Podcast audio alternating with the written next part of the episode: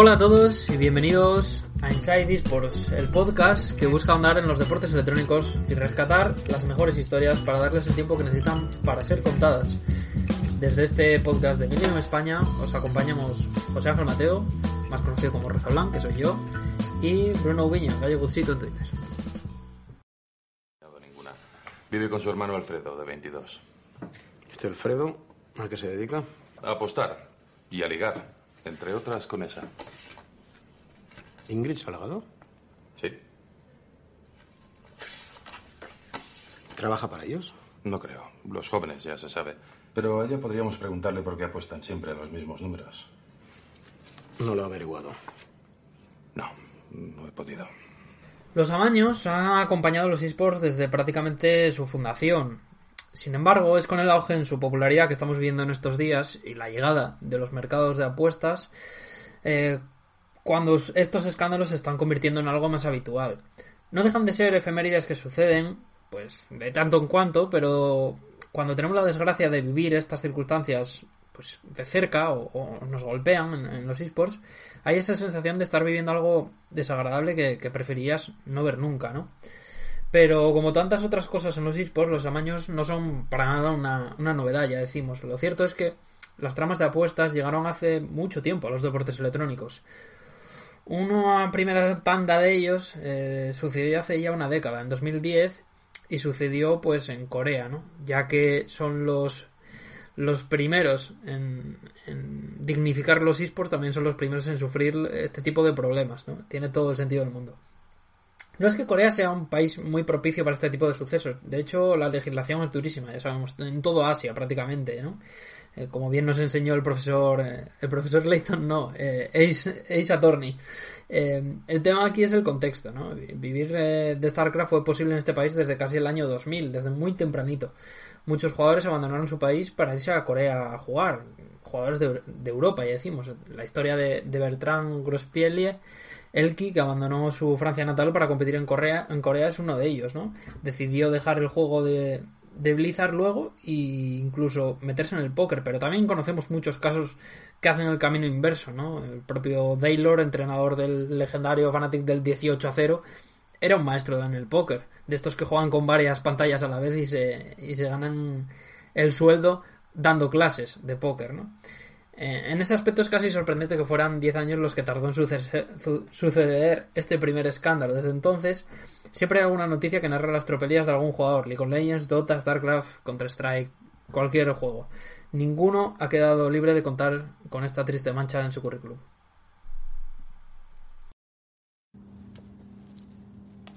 ¿Qué? Dame un motivo. Y no digas la pasta. ¿Por qué hacerlo? ¿Por qué no hacerlo?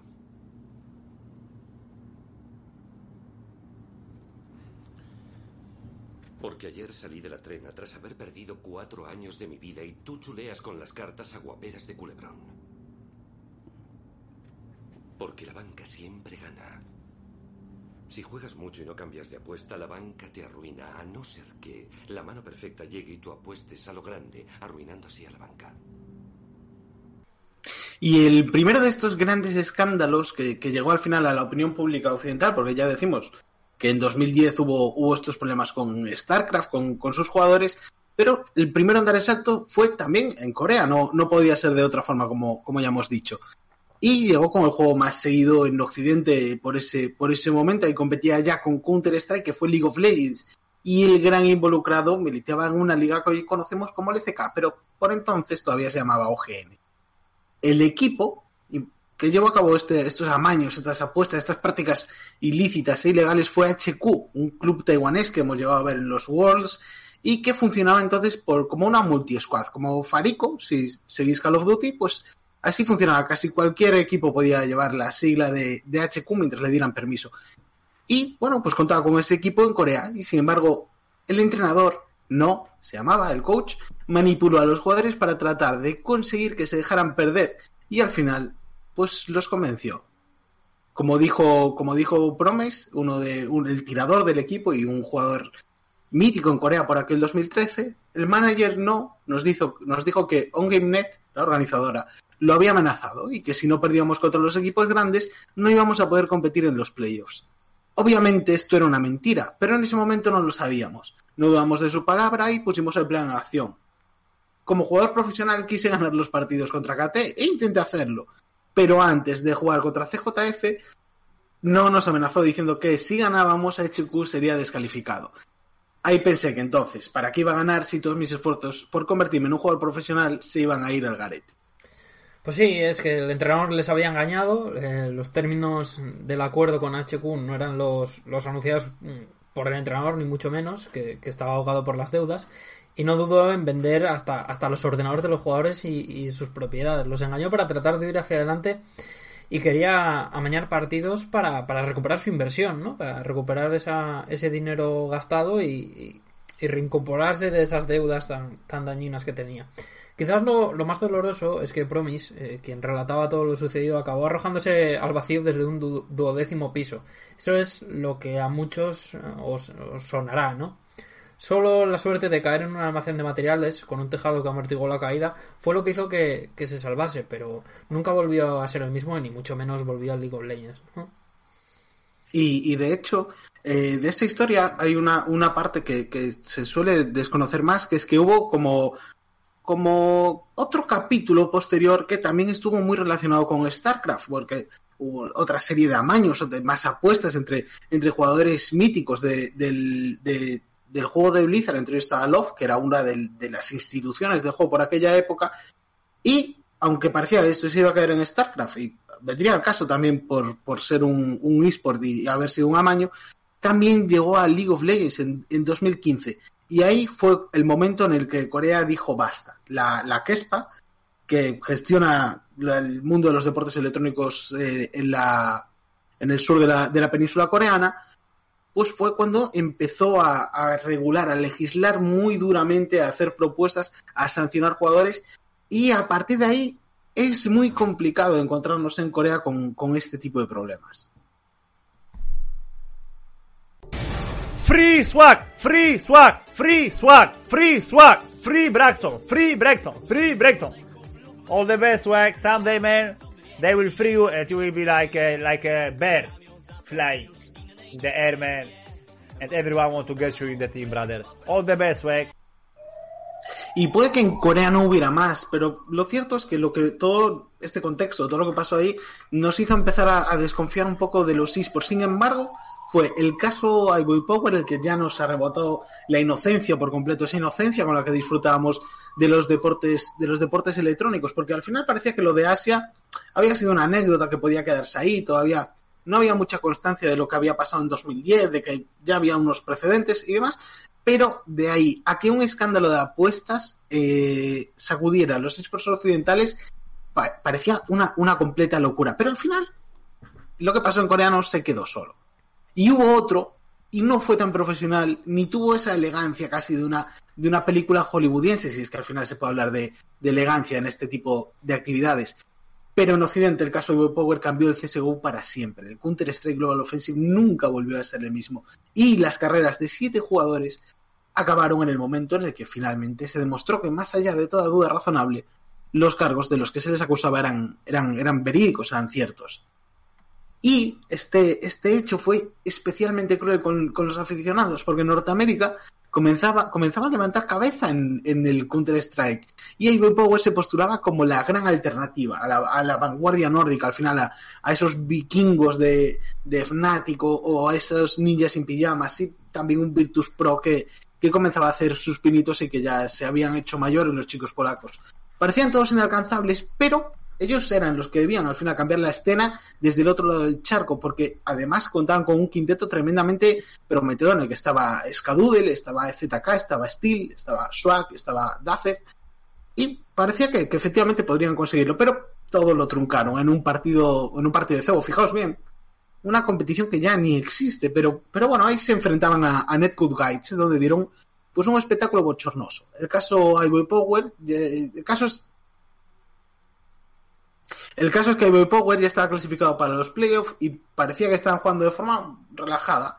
Nada tenía por qué haber ido más allá porque la presión era para un netcode que se la jugaba y necesitaba sacar adelante el mapa para seguir vivo en la competición. pero la relajación pronto yo paso unas sospechas porque, bueno, una cosa es relajarte y otra es lo que vimos en ese partido. Pues sí, porque de picardía muy poca, ¿no? Casi se estaban mofando de, de la integridad competitiva. Granadas de humo mal lanzadas cuando es algo de lo que, lo que más entrena quizás un jugador profesional y más, más sabe hacer, ¿no? Intentos absurdos de matar con el cuchillo, compras na- nada, nada correctas, ni mucho menos, y jugadas ridículas. Y empezaron a sembrar dudas en la, en la comunidad, ¿no? Te- Tenía todo el sentido del mundo. Eh, la situación es algo que, que ya, ya se había repetido en deportes tradicionales, lo que se suele llamar un biscoto, ¿no? Yo no necesito nada, tú necesitas todo, pues llegamos a un acuerdo por detrás de la ley y, y todo parecía, es verdad que todo parecía que se iba a quedar como estaba, los jugadores podrían seguir con sus carreras y, y ya está, pero hubo una persona que, que investigó el asunto, ¿no? Y no era otro que Richard Lewis, ¿no? Un, un periodista de esports que bastantes conoceréis. Ahora mismo está pues sacando sus exclusivas y sus grandes textos en, en Deserto. Y, y sus pesquisas trajeron consigo pruebas que, que apuntaban en una única dirección, ¿no? Tras un periodo de reflexión, eh, pues y con toda la documentación ya a buen recaudo y, expuesta, pues la, publicó, ¿no? Eh, el titular todavía retumba en la escena de, de CSGO nor- norteamericana. Dice así: Capturas de pantalla filtradas sugieren un arreglo de partidos en, Cebo. Un CBO. La información, eh, una exclusiva de Daily Dot, que ahora conocemos como Dot Esports, fue lanzada al día siguiente del partido. Dejaba poco lugar a dudas, la verdad. La noticia fue rápidamente desmentida por los clubs, pobres que iban a hacer. Pero cuando muchas personas eh, conocen un secreto es poco probable que lo siga siendo, ¿no? Y es aquí cuando, cuando entra una persona que no, que no esperábamos, ¿no? La novia de Deborn, uno de los siete jugadores eh, paneados, acabó difundiendo unas capturas de pantalla que evidenciaban lo que había pasado. Ya habían transcurrido meses, pero mitad por remordimiento de conciencia y mitad por venganza debido a una presunta infidelidad del jugador, ya veis que esto empieza a, empieza a ser un Merlos Place, eh, todo acabó llegando de Richard Lewis. Ahora sí, eh, pues teníamos pruebas de lo que había pasado. Valve se tomó el asunto de Big Power muy en serio, quizás un poco tarde, pero muy en serio.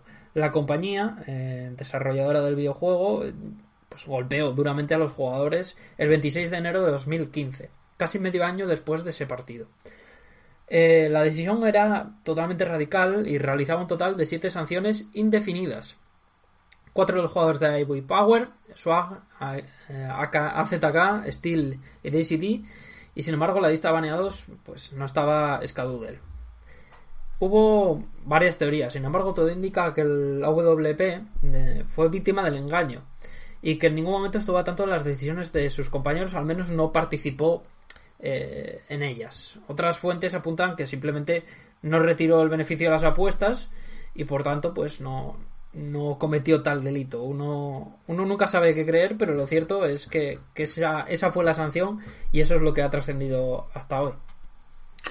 De, pero sin embargo, de, de, este, de todo este problema, de toda esta trama de apuestas, lo que sorprendió más fue la palabra indefinido de, de las sanciones. Era un baneo indefinido. No, nadie, evidentemente, puede saber cuándo, cuándo se iba a acabar. Y de hecho, fue el propio Richard Lewis el que, como recordáis, destapó, destapó el asunto y decidió enviar una, una carta abierta a Valve porque no estaba nada de acuerdo con, con las consecuencias que, que había tenido, ¿no? Que él revelara todo, toda esta información. Y en ella pedía que se fijaran pues unos plazos concretos para los castigos de los jugadores y que se quitara ya toda la incertidumbre de, esos, de esos baneos. Y esta carta que se publicó en verano de 2015 no tuvo efecto alguno. Valve hizo, eh, la ignoró completamente, hizo oídos sordos y siguió adelante. De, sin embargo, sí parece que, que pudo tener eh, cierto efecto porque las empresas que organizan torneos, porque recordad que Counter-Strike no, no es como League of Legends o otros esports, sino que tiene un circuito abierto, a veces está DreamHack, a veces está SL y, y demás, pues esas empresas sí, lo, sí, lo, sí lo oyeron, sí lo escucharon y le hicieron caso porque al final tal vez nos había sido demasiado, ¿no? Y, y efectivamente, a partir de 2017, estos jugadores sí pudieron competir en, en, en otro tipo de eventos que no fueran los medios, pero al final no tiene, no tiene sentido ser un jugador profesional de alto nivel si no, si no puedes jugar, jugar medios y de hecho muchos no, no han vuelto a coger un teclado y un ratón por lo menos para dedicarse profesionalmente al Counter Strike. Destaca Swag, que sí que llegó a servir como suplente para Made in Brasil a lo largo de las temporadas, pero nada mucho, nada mucho más allá. Y la comunidad siempre ha pensado que el castigo de, de, de algo más de dos años era suficiente. Quizá tres, quizá cuatro, si había que ser tan severo para sentar un precedente. Pero la suspensión de por vida era dar un paso más allá y sentaba un precedente tremendamente peligroso. Ooh, we 290. have some interesting information. Interesting info. It looks as though some pro players have been banned by Volvo. Ooh. Okay. Let's say this in short. Altogether, the information we have collected and received makes us uncomfortable continuing any involvement with these individuals. Therefore, we will be directing our CSGO event partners to not allow any of the following individuals' participation in any capacity in Valve-sponsored events. Could, Deborn, Casey Foster, Dazed, Swag, AZK, Steel, R.I.P., ladies and gentlemen. R.I.P. So, I am wondering what is happening. Tres largos años tuvo que esperar el, CSGO norteamericano para tener un equipo a la altura del, de Ivory Power, ¿no? Curiosamente, el único superviviente del escándalo de apuestas fue el que consiguió levantar el primer mayor de la historia de Norteamérica. Eh, hablamos de Skadoodle, por supuesto. La narrativa y la final pues fueron impresionantes y la podéis revisitar. Face llegó como favorito para llevarse la final en dos mapas, pero fue incapaz de imponer eh, su ritmo de juego. Un intercambio de victorias en, la- en las primeras partidas de la final. Eh, fue Cloud9, tras ellas, la- el equipo que llegó a la prórroga del tercer y definitivo mapa. Fue en Boston donde se llevó la victoria. Fue profeta en su tierra el equipo, podemos decirlo. Y el triunfo, mm, sí es verdad que se dilató mucho en el tiempo y buena parte de los jugadores de la escena nunca, nunca podrán saborearlo, ¿no? Todo ese tiempo que ha pasado desde ese Ivory Power al Cloud9 del Mayor de Boston. El superviviente, además de Skadoodle, como ya hemos comentado, es Swag, uno de los jugadores más carismáticos y jóvenes de aquel Ivory Power, que ahora mismo se ha reciclado, ¿no? Se ha reinventado como jugador de Valorant, el nuevo shooter de Riot Games, en el que seguro que tenemos que hablar algún día, eh, Bruno, porque, porque está en boca de todos. Eh, el escándalo, evidentemente, fue mayúsculo y retiró de los esports a Power. La empresa se tomó su tiempo para posteriormente mantenerse como organizadora y patrocinadora de torneos, pero con tremenda desconfianza eh, a la hora de, de trabajar con equipos. A día de hoy, nada queda de aquella legendaria squad que podría haber cambiado la historia del Counter-Strike durante estos últimos años. Las apuestas son último, nunca se gana. A no ser que sepas el resultado. Nosotros nos dedicamos a preparar los amaños. Los jugadores, árbitros, linieres, presidentes, entrenadores. Sobre la League of Legends Pro League de China, la LPL, eh, se cierne la siempre incómoda sombra de los amaños de partidos. Tal y como comenta Wei Yang, el que fuera jungla de Rock Warriors, habría habido acuerdos ilegales en partidos oficiales de la principal competición de LoL del país para sacar pues rédito económico, evidentemente. El motivante de esta situación habría sido otro que un mal momento monetario por parte del, del propio jugador. Tras perder mucho dinero jugando las cartas durante las festividades del Festival de Primavera en China, eh, pues cierta persona se le habría aparecido, no en sueños, sino en realidad, en, la vida real, para, para haberle propuesto pues organizar una trama de amaño de, partidos. El propio jugador, en su perfil de Weibo, el- pues, lo que podemos llamar el, Twitter chino, la red social que, domina allí, eh, aceptó en primera instancia esa propuesta, pero rechazó el dinero que le ofreció como adelanto. Por lo tanto, ese acuerdo verbal no habría cristalizado del todo. Eso sí, tres días después de este primer encuentro, Weyang cuenta que, borró el contrato, el, el contacto de, de esa persona misteriosa y rechazó definitivamente la oferta. Eso sí, este individuo habría amenazado al jugador con contar la verdad. Em, lo que sí hizo este individuo fue intentar convencer a otra gente de seguir adelante con el plan, usando Wei Yang y su supuesta predisposición, afirmando que sí, que había dicho que sí a todo, a realizar este acto ilegal. Él seguía intentando buscar eh, socios, aunque, aunque su principal ya, ya había dicho que no. El propio jugador afirma que intentó ayudar a esta gente, la cual, pues evidentemente les estafaron dinero, y, y les intentó poner en contacto con el cerebro de la trama para, para que pues le reclamaran todo el dinero. Por último, Yang cuenta que no realizó nada ilegal más allá de aceptar verbalmente este acuerdo, ya decimos en primera instancia. Sí, porque lo curioso es que al final todo parece indicar que, que se salvó sobre la bocina la, la LPL de una trama de amaños que podría haber puesto pues patas arriba la, la competición. El jugador, que ya hemos dicho que dijo que no a llevarlo a cabo, pero dijo que no, en primera instancia parecía que estaba dispuesto y Riot eso no, no supo perdonarlo. Ya el jefe de la trama trató de extorsionarlo, amenazaba con contárselo a Riot y, y demás, y finalmente lo hizo. No fue en vano la amenaza y pues Weyand fue, fue denunciado y despedido del equipo con, con, efecto inmediato. Tras una investigación bastante breve, sorprendentemente breve, la compañía decidió pues suspender dos años a Weyand dos años, pese a que al final parece que no, no se cristalizó, y además al club en el que, en el que jugaba, que también fue, fue sancionado con una multa de 3 millones de yuanes, que viene equivalente a 420 mil dólares estadounidenses o algo más de 350 mil euros.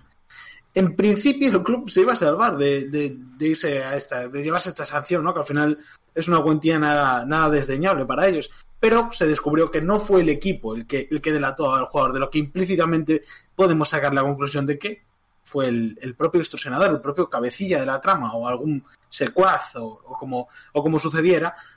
Así que desde la LPL pues seguirán investigando el asunto para determinar si hay más responsables y de momento a día de hoy, ya en mayo, no, no tenemos ninguna constancia de, de nuevas responsabilidades.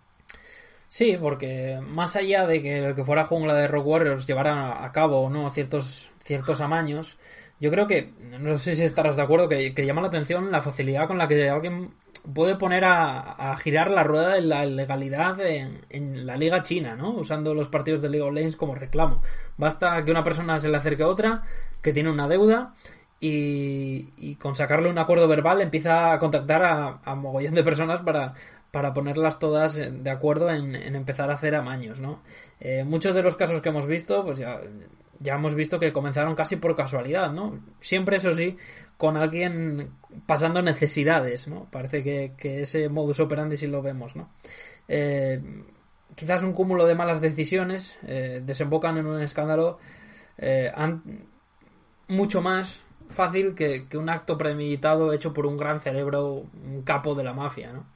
Así que ladrones de medio pelo, Bruno, parece que, que es lo que estamos viendo aunque siempre hay muchos casos que quizás no, no hayan llegado a la luz. Eh, lo que sí hemos tratado de, contar con este programa es hacer un poco pues repaso, sin más, de, de estos casos y cómo sí han servido para mmm, lo que decíamos en Corea, aumentar la presión de, de la Kespa, sobre todo, sobre, sobre este tipo de casos y, y destacar un poco lo, lo que pasó en, en China, que, que, sí que sabemos que, que el gigante asiático es un poco más opaco, ¿no? Con este tipo de cosas. Pues sí, yo creo que una radiografía interesante la que hemos hecho de, este asunto. Y por último, para despedirnos, sí que quería comentarle a la gente, pues, eh, darle las gracias en primera instancia por, por esperarnos. Sabemos que han sido unas semanas muy difíciles, también para nosotros, evidentemente, y por eso el podcast no ha, no ha podido estar eh, puntual a su cita cada semana los miércoles. Eh, tristemente, la situación está como está y necesitamos un poco de tiempo para para descansar, para atender a nuestros familiares, para, para bueno, pues hacer frente un poco a este confinamiento y salir un poco de, nuestra zona de confort, que al final sí que es nuestro ordenador, ¿no? Eh, así que, Bruno, no sé si quieres darle las gracias también a la gente y emplazarles a la semana que viene, por supuesto. Eh, por supuesto, porque al final quiero que esto quede en pasado, ¿no? A partir de ahora, yo creo que podemos confirmar que Inside Esports vendrá los miércoles, volverá, y al final, pues aportar nuestro pequeño grano de arena en esto de construir comunidad, que es algo importante también en los deportes electrónicos y que tan especial se ha convertido en estas últimas semanas. Pues sí, muchas gracias a todos y nos vemos el próximo miércoles en Inside Sport. Muchas gracias, hasta luego.